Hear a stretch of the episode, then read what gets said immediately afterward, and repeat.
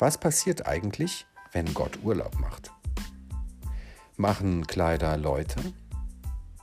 Was haben das Grillen und die Bibel gemeinsam? Oder Eulenspiegel und Sorgen? Welche Farbe hat der Glaube?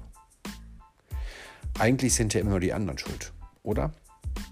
Diese und andere Fragen beschäftigen mich in meinem Podcast Martins Gedanken. Viel Spaß beim Hören.